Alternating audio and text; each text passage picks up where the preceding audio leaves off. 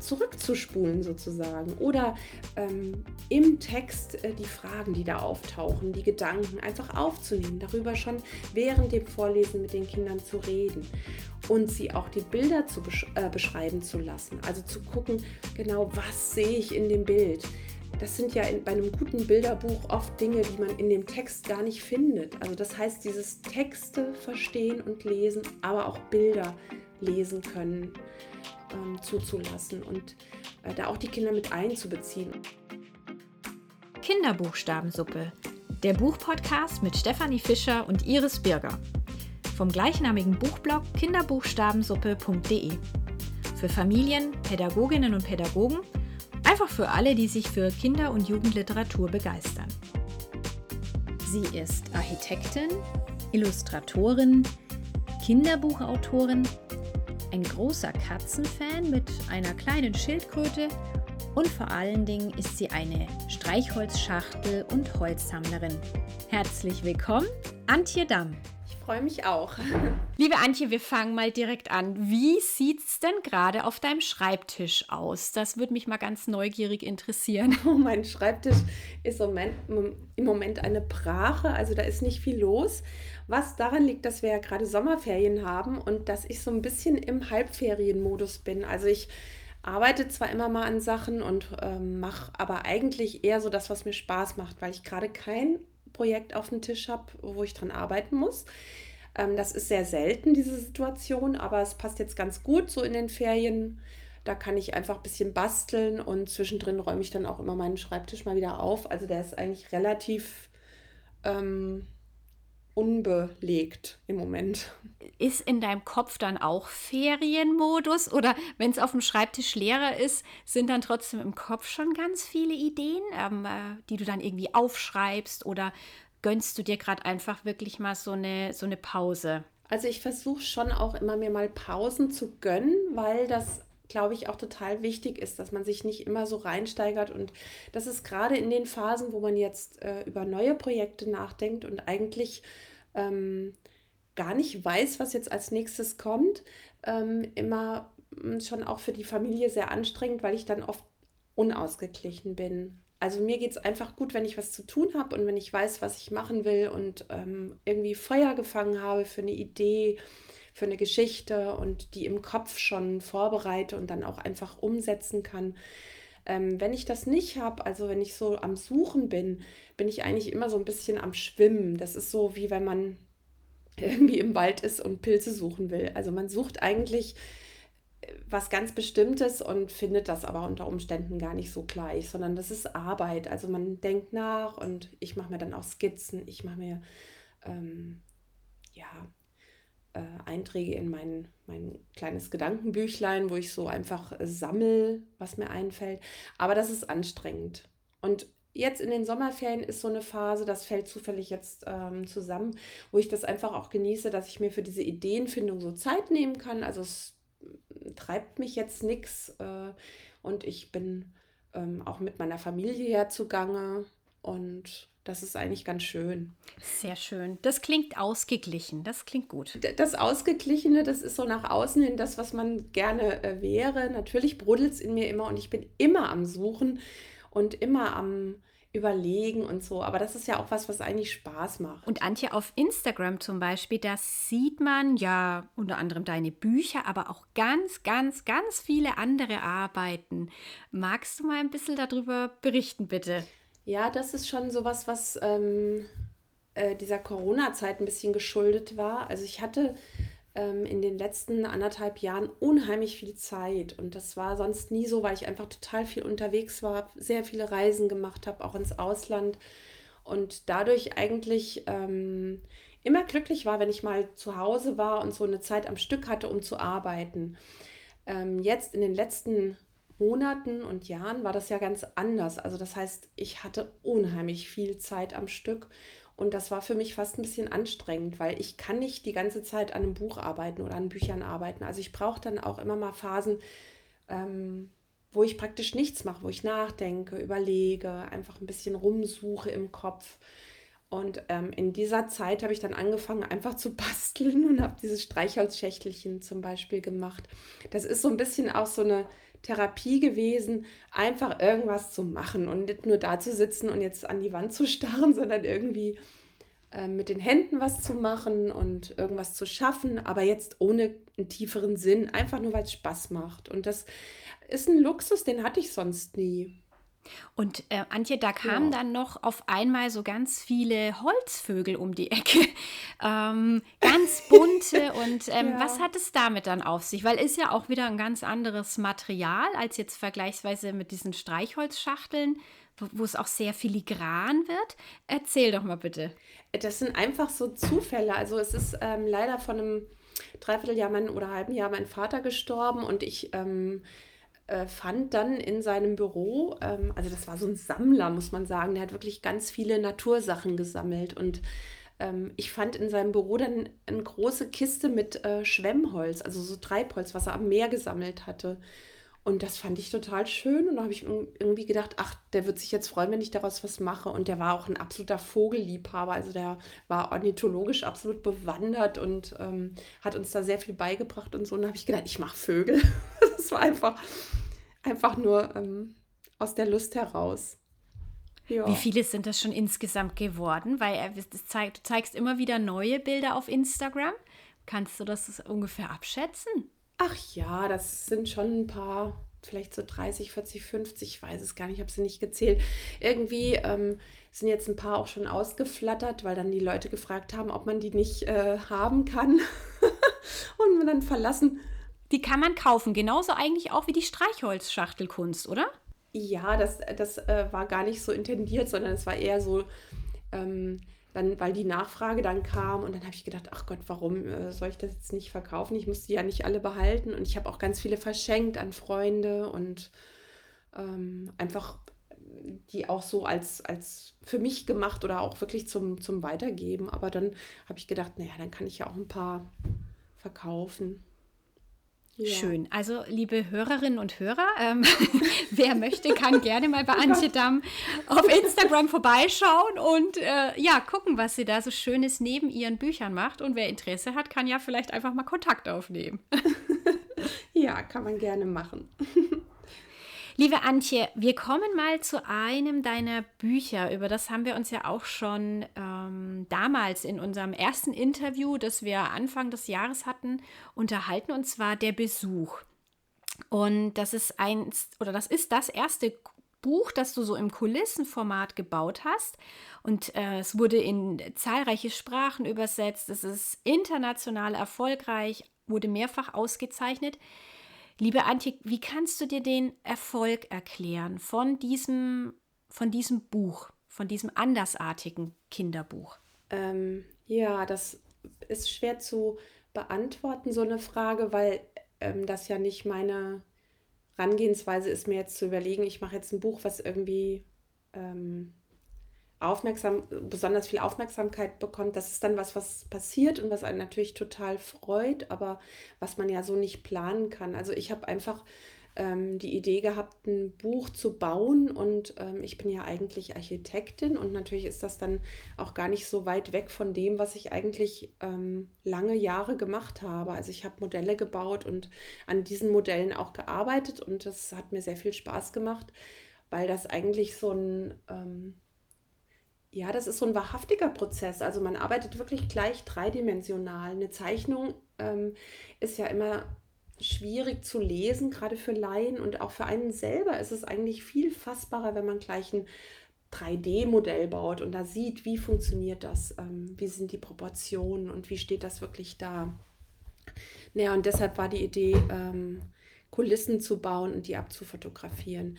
Ähm, ich glaube, das ist eine Technik, die für mich jetzt sehr ähm, einfach ist und sehr ähm, nachvollziehbar, weil ich das sehr gerne mache und ähm, auch ganz gut kann. Was für mich das große Problem ist, ist das dann abzufotografieren. Also diesen Schritt, der stellt mich immer vor Herausforderungen und ja, das ist für mich so ein bisschen ähm, der Haken an der ganzen Sache. Aber das Bauen ist eigentlich was, was ich ja schon immer gemacht habe.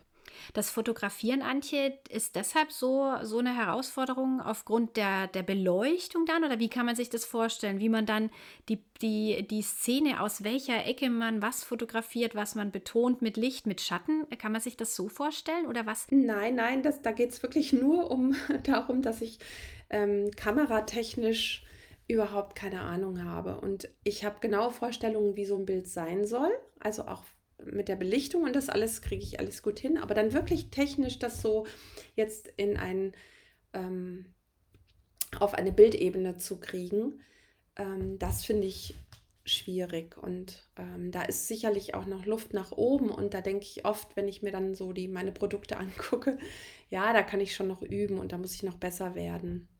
Du hast ja auch vorhin mal angesprochen, während des letzten Jahres gab es dann wenig Kontakte, wenig Austausch, man war viel zu Hause.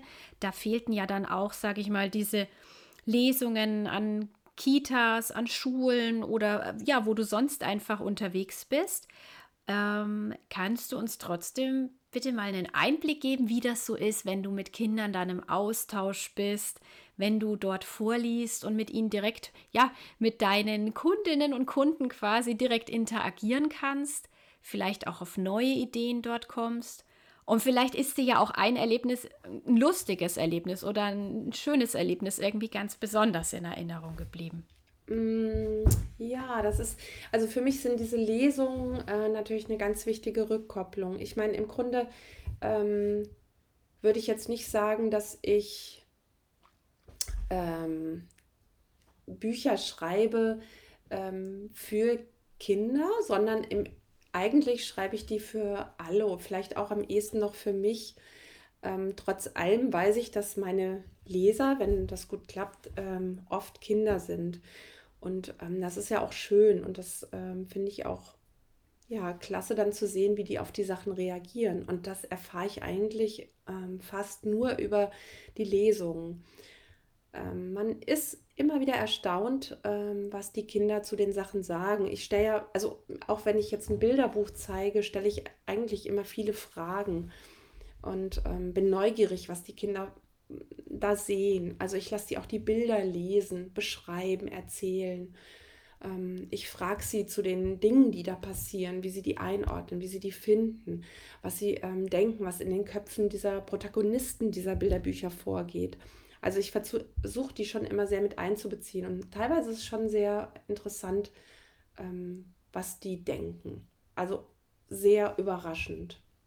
Und da gibt es auch immer wieder Situationen, die mich ähm, ja manchmal auch wirklich rühren. Also eine lustige Situation gibt es ähm, wahrscheinlich öfters, aber es gibt auch so Situationen, die sehr berührend sind. Zum Beispiel erinnere ich mich an eine Lesung in einer Schulklasse.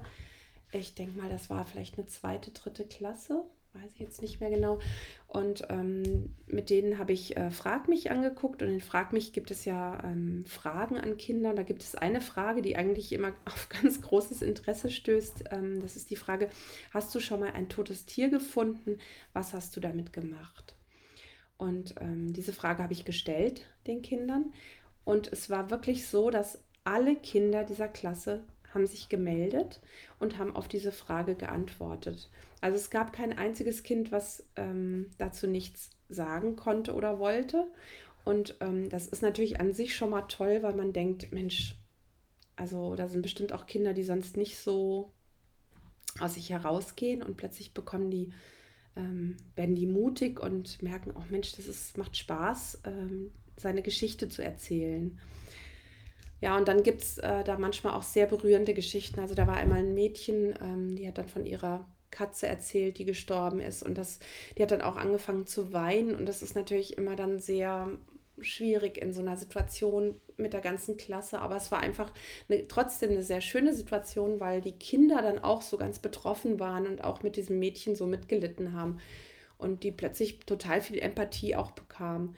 Also es das sind schon extreme Situationen, die dann aber einfach auch passieren dürfen oder passieren und mit denen man dann auch umgehen muss. Mhm.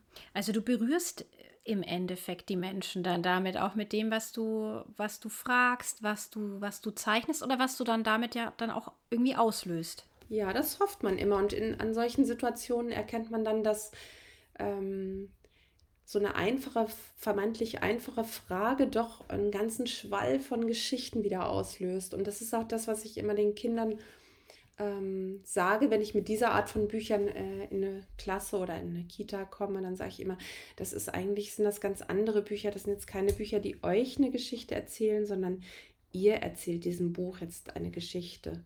Und ähm, das finden die dann toll. Das ist natürlich ähm, was anderes. Und also das funktioniert eigentlich in der Regel.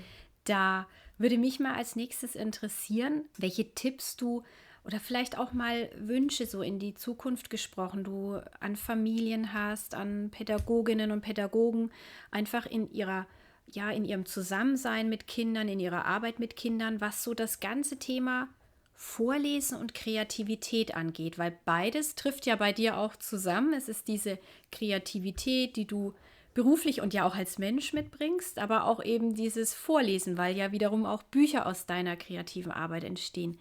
Gibt es da was, wo du sagst, da wünsche ich mir einfach noch mehr Aufmerksamkeit oder mm, ja, mehr Aktion bei dem Thema? Also, ähm, da denke ich jetzt spontan an zwei Dinge. Also zum einen glaube ich, dass ähm, dieses ähm, Fragen stellen, einen gewissen Mut erfordert von den Leuten, die das machen. Bei, in meinem Fall hat man ja dann ein Buch, was die Fragen stellt. Also das heißt, man stellt die gar nicht als Erwachsener jetzt an Kinder direkt, sondern das ist einfach ein ganz schlauer Deal. Das äh, Buch stellt Fragen und beide oder alle, die das angucken, ähm, werden ja gefragt und können darauf antworten. Das heißt, äh, man hat gar nicht so eine Situation, dass jetzt man als Erwachsener die Kinder irgendwie ausquetscht und da was wissen will, sondern das macht ja das Buch. Und die Erwachsenen werden ja auch gefragt. Und das sind ja oft sehr schwierige Fragen, auf die man gar nicht ähm, richtig antworten kann. Also da gibt es kein richtig oder falsch, sondern es geht einfach darum, über diese Fragen und Impulse nachzudenken.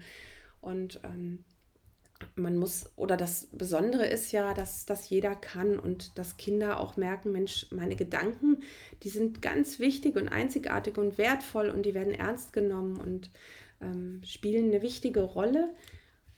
Ja, und ich kann das eigentlich genauso gut wie jeder andere. Also ich habe da keine Nachteile und das, weil in der Schule ist ja schon oft so, dass man ähm, sich Wissen aneignen muss und das dann auch wieder ähm, abgeben soll, also so ein Input-Output-System, das ist ja in dem Fall nicht so, sondern man versucht einfach mit diesen Fragen, das, was in den Kinderköpfen ist, rauszukitzeln und rauszulocken.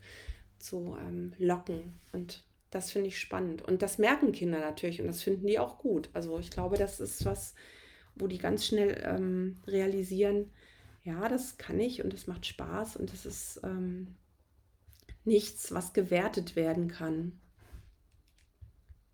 Mm, ja, und das zweite ist eine Sache, ähm, die mir oft äh, auffällt, wenn ich in Kitas bin oder mitkriege, wie da mit Büchern gearbeitet wird, dass ähm, es oft so eine unheimliche Ehrfurcht vor diesen Bilderbüchern, auch den Bildern, aber auch gerade den Texten gibt und dass so ein Buch einfach von vorne bis hinten so durchgelesen wird, durchgearbeitet wird und da würde ich mir manchmal wünschen, ähm, dass man viel mehr Mut und Offenheit hat, so ein Buch einfach, ähm, also in seiner Vielfalt an Möglichkeiten mehr auszureizen. Also ich sage mal eine ganz einfache Sache, zum Beispiel ein Bilderbuch kann man wieder zurückblättern. Also man muss das nicht Seite für Seite ähm, ablesen oder abblättern, sondern man hat immer die Möglichkeit, wieder zurückzugehen, wieder zwei, drei Seiten zurückzugucken, was ist da passiert. Und das ist eine Sache, die kann man bei einem Film zum Beispiel nicht so einfach machen. Das ist ja eine große Chance, also einfach wieder ähm,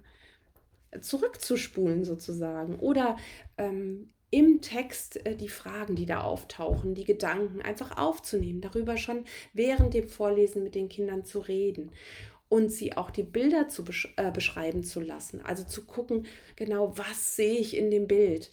Das sind ja in, bei einem guten Bilderbuch oft Dinge, die man in dem Text gar nicht findet. Also das heißt, dieses Texte verstehen und lesen, aber auch Bilder lesen können, ähm, zuzulassen und äh, da auch die Kinder mit einzubeziehen und das nicht als so eine ähm, Sache passieren zu lassen, die einfach so nebenbei oder indirekt passiert, sondern wirklich darüber zu reden, was sehe ich in diesem Bild und warum sehe ich das, was passiert da. Also ich glaube, ähm, da kann man einfach nur sagen, ähm, habt Mut und, und ähm, rupft die Bücher teilweise auch mal auseinander, guckt sie euch von hinten nach vorne an oder was weiß ich und erzählt mit den Kindern viel, in, was in diesen Texten und Bildern passiert, tut die mit einbeziehen. Also da würde ich mir noch ähm, wünschen, dass da eine viel größere Offenheit, ein viel größerer Mut ist und nicht so eine Ehrfurcht, ja, das ist jetzt ein Buch und eine Geschichte und die muss man so von vorne bis hinten jetzt so abarbeiten. Vielleicht ist es auch manchmal so, dass ähm, ein Buch gerade, ich habe mir die wirklich vorgestellt, die Situation, dass ein Buch gerade so diese, ähm, ja, so eine ehrfürchtige Stille, jetzt hören wir alle ein Buch, wir hören alle zu. Und ähm, da, da hört man ja wirklich jedes Knistern. Also die Kinder hören zu und sind ganz gespannt. Und ich konnte mir gerade richtig vorstellen, was du beschreibst. Also dass bei den Kindern ja dann, bei jedem Zuhörer, bei jeder Zuhörerin finden ja Denkprozesse statt. Da, da wird ja was ausgelöst. Und dass das ähm, ja total schade ist, wenn man das eigentlich nicht abgreift, indem man einfach mal auch beim beim Vorlesen eine Pause macht. Und das, das kennen wahrscheinlich viele. Man liest jetzt ein Buch, man geht da durch, abends vielleicht noch ein bisschen schneller, weil man ist spät dran, schnell noch Zähne putzen. Also da wird dann manchmal so, so schnell vielleicht auch gelesen, anstatt diese Pausen zu machen und das, was, was passiert, was ja wie ein Geschenk auch ist, einfach mal zuzulassen, oder? Ja, ich glaube, das ist ähm, einfach eine Chance, die man vertut, wenn man das nicht macht, wenn man da so drüber hinweggeht oder das nur. Also natürlich kann es auch schön sein, für ein Kind sich zurückzulehnen und zuzuhören und einfach einer Geschichte zu lauschen, die Gedanken im Kopf zu Bildern werden zu lassen und so.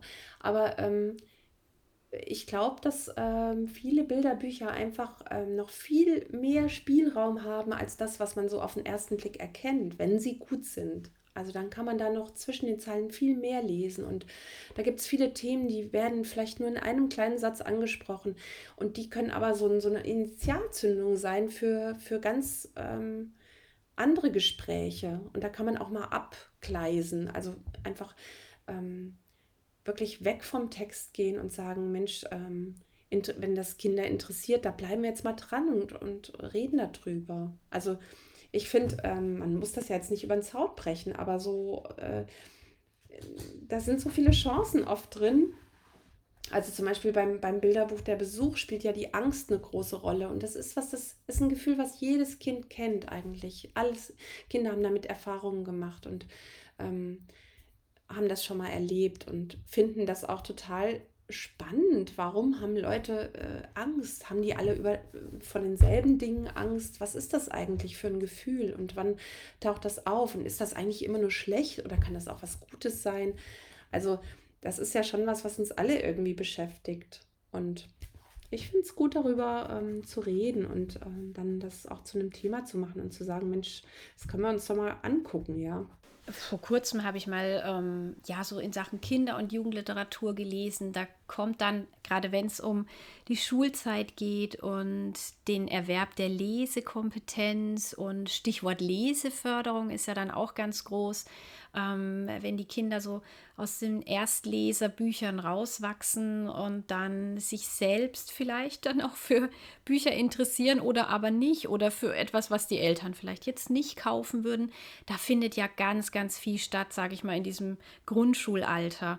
Und ich habe da auch gelesen und das hat, hat mich wirklich überrascht, aber ich kann es ein Stück weit auch vielleicht verstehen, dass das Vorlesen aufhört. Ähm, also, dass Eltern sich denken, naja, das Kind lernt ja jetzt selbst lesen, das soll auch lesen, wir lesen dann vielleicht weniger vor. Ähm, wie, wie, siehst du, wie siehst du diese Phase im Umgang mit Büchern? Also gerade wenn Kinder dann in die, in die Schule kommen, wie siehst du das so als jetzt mit deinen Erfahrungen als Autorin, aber eben auch als, als Mama? Was ist da dein Eindruck? Ja, ich weiß es nicht. Das ist natürlich ein bisschen ähm, so das Ding, dass viele Kinder jetzt auch Hörbücher haben. Das ist ja ein Riesenmarkt und ähm, den gibt es ja einfach und der wird ja auch wahrgenommen. Ähm, ich finde das toll, wenn man von jemand was vorgelesen bekommt, den man kennt. Zum Beispiel hat meine Tochter, äh, meine die, also die ist jetzt schon über 20, die hat mal von äh, Matthias Brandt das Buch Black, Blackbird vorgelesen. Und zwar hat sie da immer so Stücke vorgelesen und mir die dann immer geschickt. Also immer so zehn Minuten, Viertelstunde oder so. Und ich fand das total interessant, wie sie das gelesen hat, weil ich sie natürlich sehr gut kenne.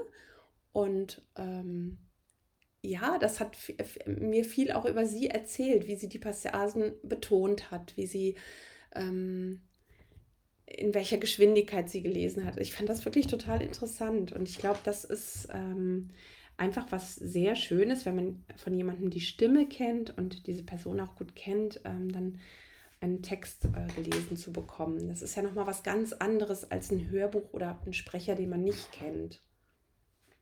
Wobei ähm, ich auch nicht weiß, äh, ob mein, also zum Beispiel meine Kinder ähm, da hat das irgendwann auch aufgehört in einem gewissen Alter mit dem äh, Vorlesen. Und da wollten die auch alleine lesen, weil sie das einfach auch klasse fanden, dass sie sich jetzt diese Texte alleine schaffen, ja. Also dass sie sich wirklich ein Buch nehmen können und das, die Fähigkeit haben, das alleine sich zu erschließen. Und das ist ja auch eine Art von Freiheit, die die plötzlich spüren. Und ich verstehe das auch gut, dass man dann irgendwann als Kind sagt, nö, jetzt ist mal gut, ich, ich möchte es jetzt alleine haben, ja. Und mir auch alleine in meiner Geschwindigkeit erschließen. Aber die Perspektive, die du gerade noch aufgebracht hast, ist auch schön, dass die Kinder etwas vorlesen. Also das ist, das ist auch wirklich sehr interessant, weil, wie du sagst, man lehnt sich dann zurück und erfährt darüber nochmal was und kennt ja auch, kennt ja auch schon viel Bekanntes, kann aber nochmal viel erfahren über die Person. Das ist auch schön.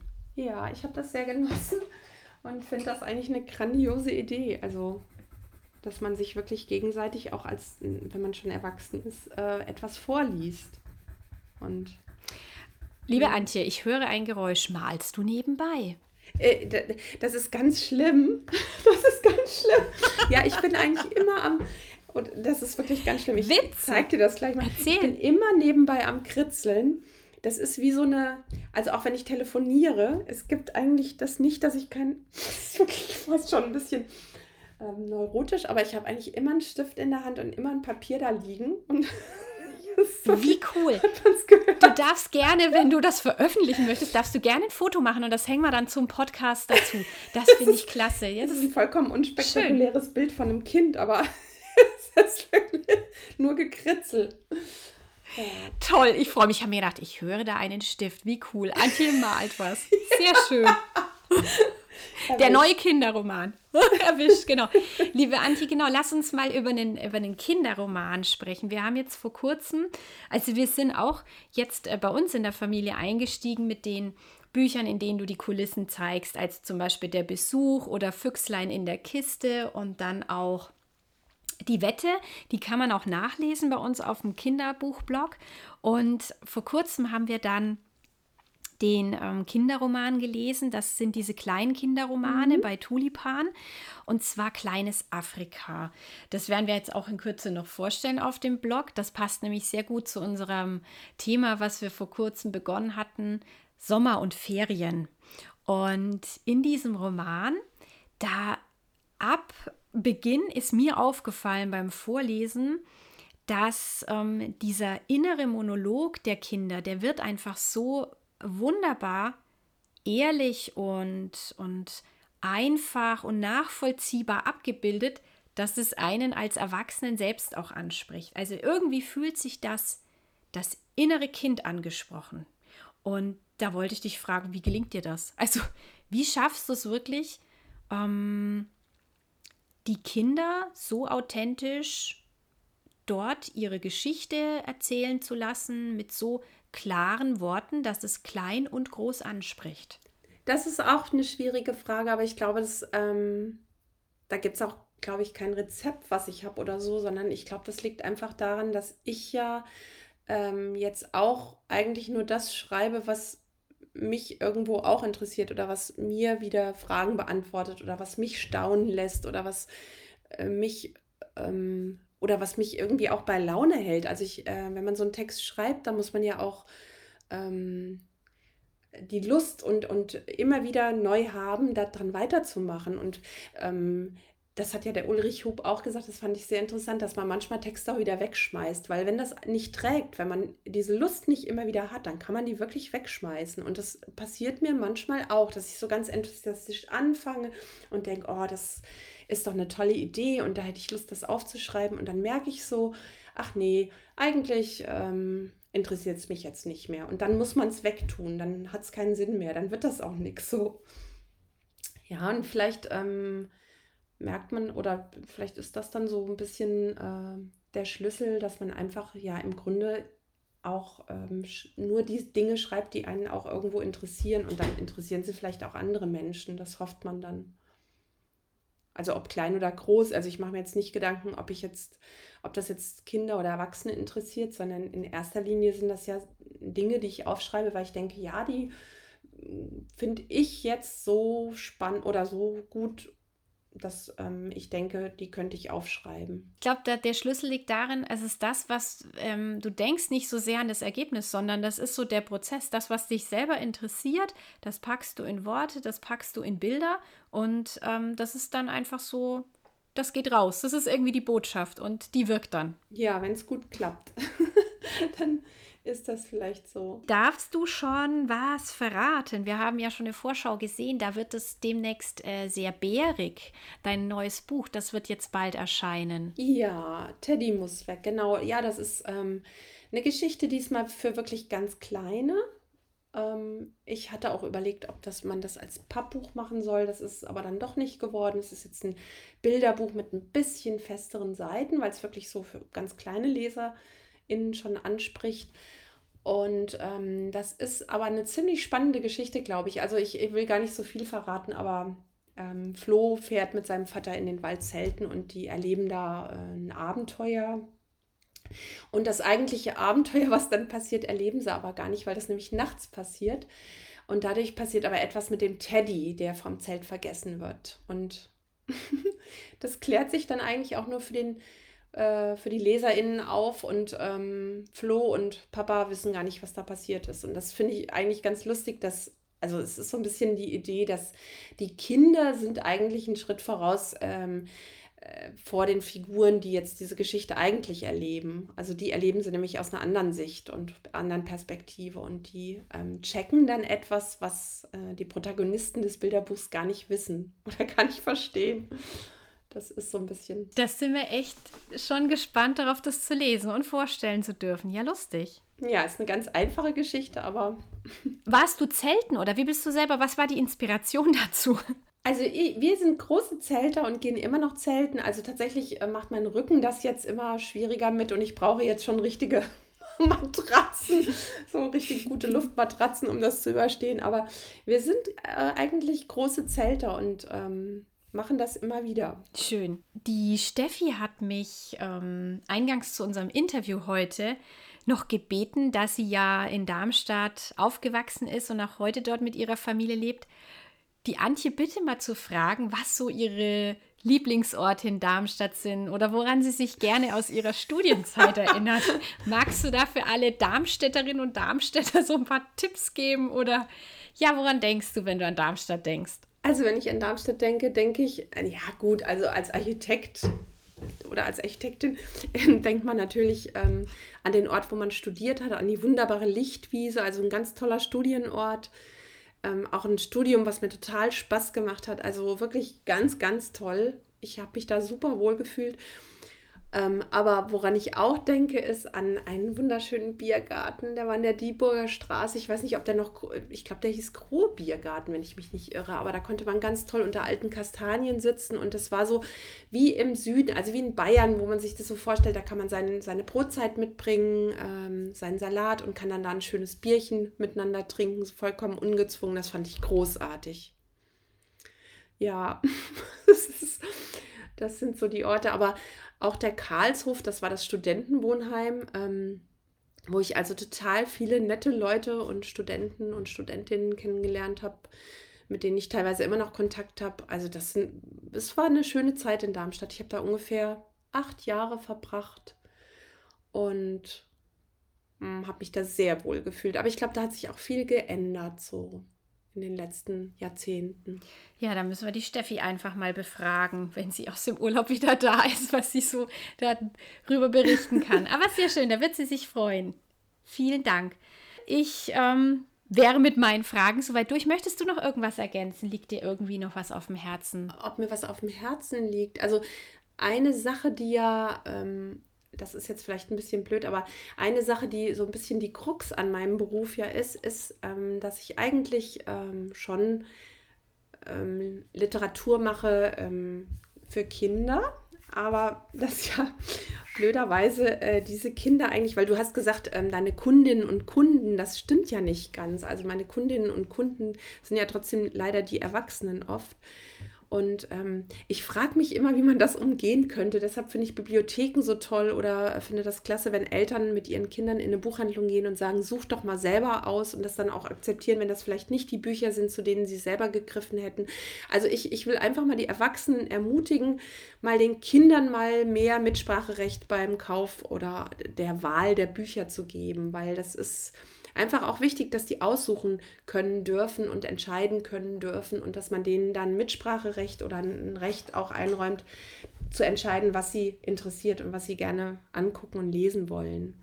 Und das ist vielleicht nicht immer gerade das, was man selber so toll findet. Also ich kenne das bei meinen eigenen Kindern, das äh, kann dann auch in die Hose gehen. Aber das finde ich auch wichtig. Also die müssen auch mal, ähm, die müssen alles lesen dürfen, so finde ich.